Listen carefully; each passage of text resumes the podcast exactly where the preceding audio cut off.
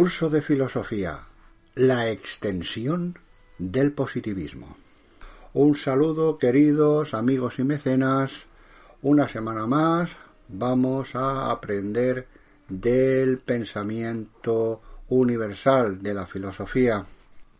Y tras haber hablado y, y expuesto el pensamiento del padre del positivismo, Augusto Comte, aunque en realidad pues las raíces se extienden siglos atrás, las raíces del materialismo, de esa filosofía que es que yo creo en lo que veo, en lo que palpo, en lo que siento, ¿verdad?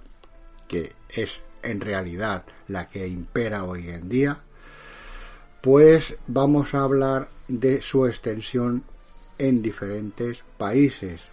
En realidad, pues tuvo una explosión tras la Revolución Francesa en el siglo XIX y, y poco a poco pues ha ido sustituyendo a la visión espiritualista predominante en Occidente desde eh, Aristóteles y Platón, que con sus argumentos, con sus escuelas, se impusieron a las líneas que ya entonces pues eran materialistas.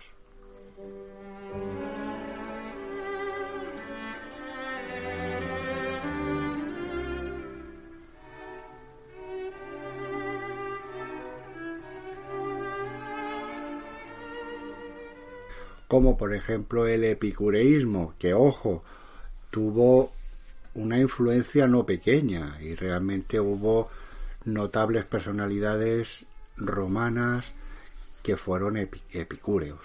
Pero lo que prevaleció fue la visión, como he dicho, espiritual.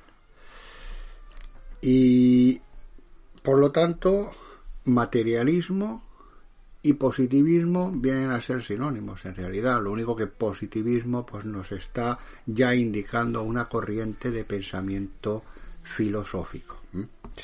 Pues vamos con nuestro querido Teófilo Urdanoz y el tomo quinto de Historia de la Filosofía de Biblioteca de Autores Cristianos.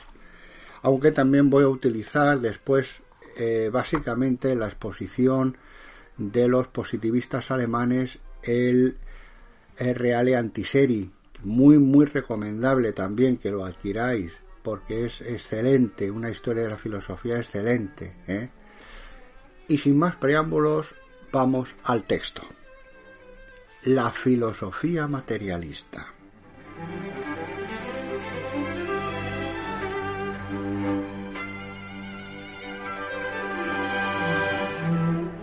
Materialismo es la concepción del mundo que pone la materia como primer principio de toda la realidad y considera toda forma y toda energía, lo mismo que la vida y la conciencia, como derivadas de la misma materia.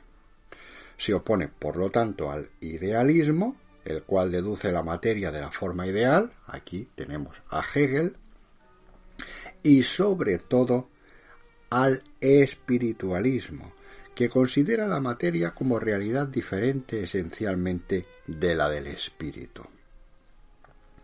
La materia es entendida en su calidad de principio primero como sustancia originaria, único fundamento existencial del mundo.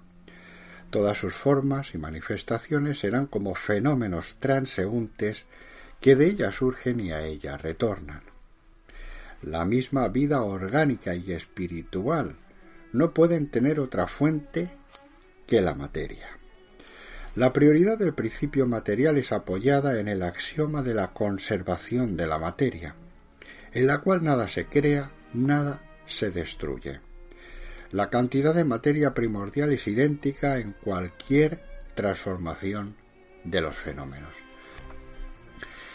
y por lo tanto el materialismo filosófico, que rechaza todo dualismo de materia y espíritu como principio irreductible a ella, lleva consigo la exclusión de un principio superior espiritual, es decir, niega a Dios.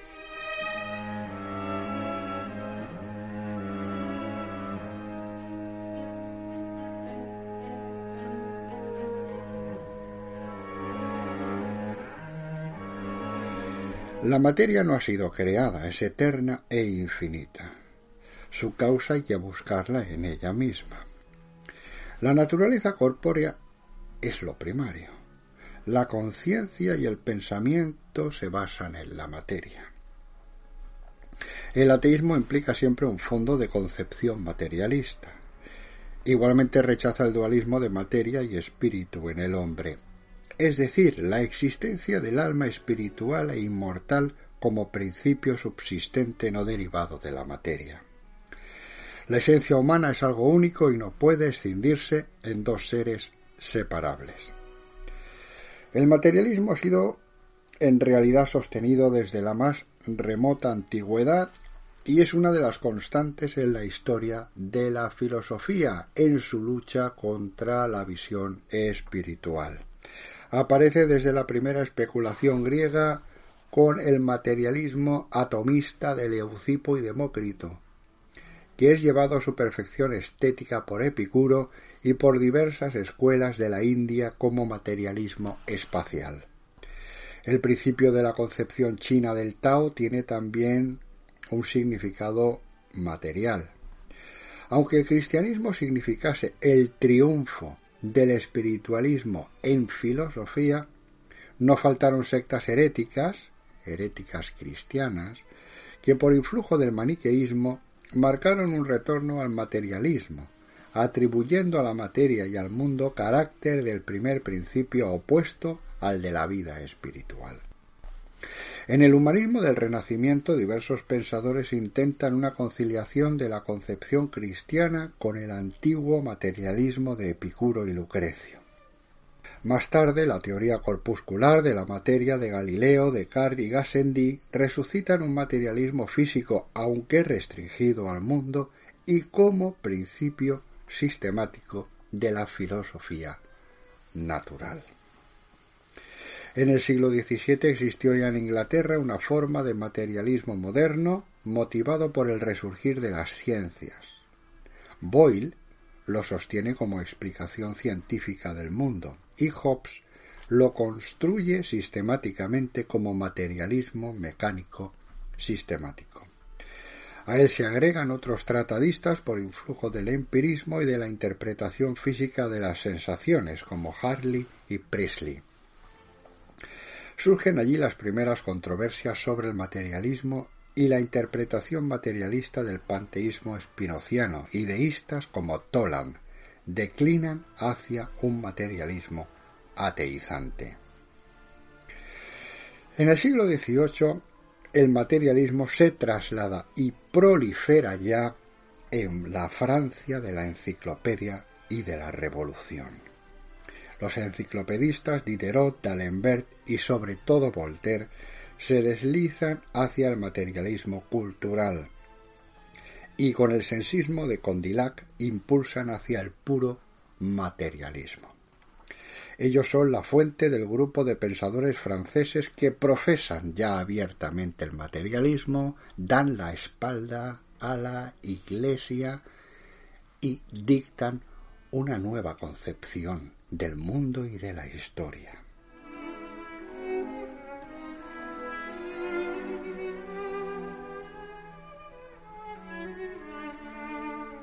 La Metrí, el barón de Holbach, el Betius, Saint Lambert, Maupertus, Marechal, y que ya hemos expuesto en el audio de la Ilustración francesa y si quieres conocer más de ellos, te invito a que accedas a dicho contenido. Justamente Maupertis, proponiendo el problema de si los átomos pueden tener sensibilidad, consideró esta como un epifenómeno del cerebro. Y Pierre Maréchal destacó la deducción del ateísmo respecto del materialismo en su enciclopedia. También algunos ideólogos como Cavani y Tracy llevaron las consecuencias del sensismo hacia el materialismo. ¿Y qué decir de la metrí con el hombre máquina? Pero el advenimiento de la filosofía ecléctica de Cousin, con su exigencia espiritualista, frenó en Francia la corriente materialista, Poussin tuvo un, impacto eh, enorme en el mundo académico francés. En la Alemania del siglo XIX, Kant y el idealismo hegeliano, triunfante hasta la década de los 40, mantuvieron el pensamiento filosófico alejado del materialismo. Alemania fue por otros derroteros, por otros caminos distintos de los otros países europeos. La crisis del hegelianismo sobreviene justamente en esa época con la irrupción de las ciencias y el positivismo materialista que ellas introducen, con su rama del hegelianismo de izquierdas y los jóvenes hegelianos que dan la espalda a la trascendencia, acogiendo con los brazos abiertos las especulaciones socialistas. La marea materialista, el tsunami materialista, va penetrando en los ambientes culturales como expresión del nuevo espíritu científico y empirista, haciéndose dominante entre los cultivadores de las ciencias por los años 1840 y 1870. De ahí procede el grupo de autores que aquí se reseñan, quienes profesan el materialismo como sistema y lo propagan con energía ganando numerosos adeptos. En la reunión de científicos de Gotinga de 1854 apareció con sorpresa que muchas mentes estaban imbuidas de este espíritu naturalista de la época. Ya se había adelantado Feuerbach en la defensa del materialismo, a quien estos autores en muchas ocasiones se remiten. Feuerbach escribía sus obras en los años cuarenta del siglo XIX estableciendo la inversión materialista del hegelianismo, el recorte de la filosofía hegeliana, desde los supuestos de la dialéctica y llegando a una antropología materialista en su lucha contra el idealismo y la teología cristiana. Si bien llegó a afirmar que la verdad no está ni en el materialismo ni en el idealismo, la verdad solo está en la antropología, escribió, es porque había reemplazado la visión teológica del idealismo por la antropológica, haciendo del hombre en el entorno de la naturaleza el único objeto de pensamiento. La nueva filosofía, afirmó, convierte al hombre y a la naturaleza, como base de éste, en el único objeto universal y supremo de la filosofía, haciendo así de la antropología, sin excluir la fisiología, una ciencia universal. Pero la naturaleza es corpórea, material y sensible. Y es la tierra sobre la que creció el hombre. Fuera de la naturaleza y el hombre no hay nada.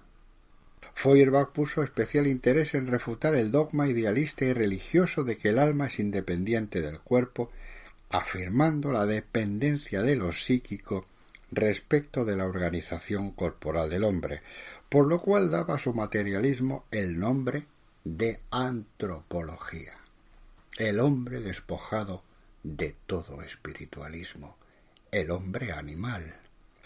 Asimismo, Strauss, importantísimo en el grupo de los jóvenes hegelianos, y que tuvo una gran influencia, y en este caso remito a mi audio del hegelianismo de izquierda, los jóvenes hegelianos, para que podáis profundizar pues en Feuerbach, podáis profundizar en Strauss y sus indudables contactos con el incipiente socialismo de la época. Strauss, como decía, pasó del hegelianismo al materialismo, declarando en su última obra que el único absoluto es el universo, el cual es la materia movida hasta el infinito.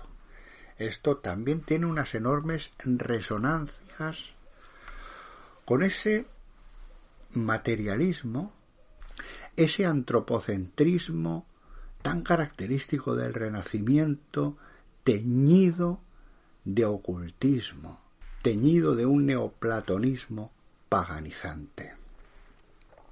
El materialismo puede, pues, sostenerse desde las diferentes premisas y bajo muy diferentes matices. No todos los materialistas, lógicamente, pensaron igual.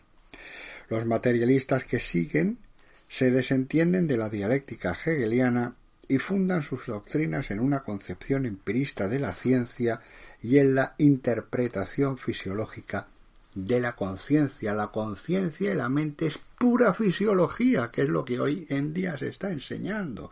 Se está enseñando los principios ilustrados, socialistas, materialistas. ¿Dónde está esa doctrina sublime, espiritual, por la que tanto ha luchado Europa y la Iglesia?